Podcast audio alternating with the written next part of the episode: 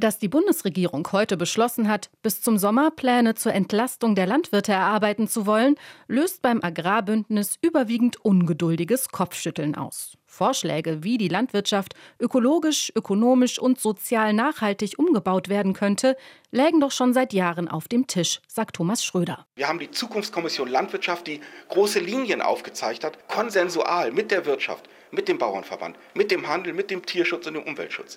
Es ist alles da.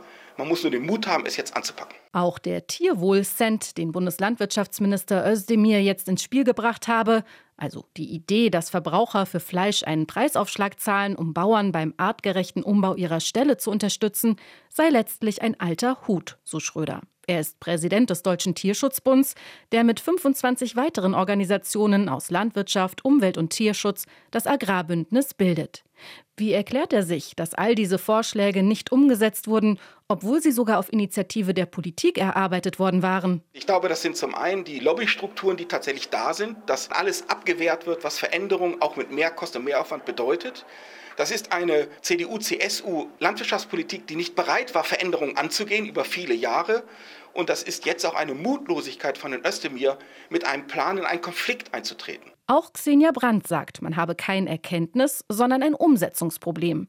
Sie leitet die Arbeitsgemeinschaft Bäuerliche Landwirtschaft.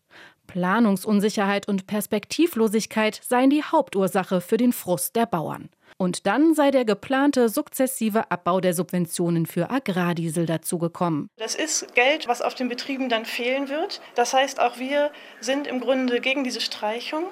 Aber sollte es dabei bleiben, dass es jetzt über mehrere Jahre ausgestrichen wird, dann würden wir sagen, dann muss das gestaffelt werden. Das heißt, bei größeren Betrieben schneller ausgleiten lassen als bei kleineren. Damit kommt aus der Arbeitsgemeinschaft Bäuerliche Landwirtschaft als Teil des Agrarbündnisses ein Vorschlag, der nach Kompromiss klingt während die Fronten zwischen Deutschem Bauernverband und Bundesregierung verhärtet wirken.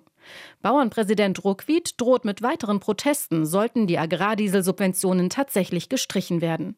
Das Agrarbündnis warnt davor, dass dieser Streit der eigentlichen Sache schaden könnte. Nochmal Thomas Schröder vom Tierschutzbund. Das ist meine große Sorge, dass Herr Ruckwied als Bauernverbandspräsident die Türen so weit zugemacht hat, dass er ja sagt, wenn ich da keine Lösung habe, bin ich auch gar nicht mehr bereit, über die notwendigen Transformationsschritte für Klimaschutz, für Umweltschutz weiterzureden. Klare Mitschuld an dieser Lage habe die Ampelregierung. Sie habe mit ihren Schnellschüssen völlig falsch agiert und kommuniziert, so der Tenor beim Agrarbündnis. Aus Berlin, Anna Corvis, Anna Corvis, Berlin.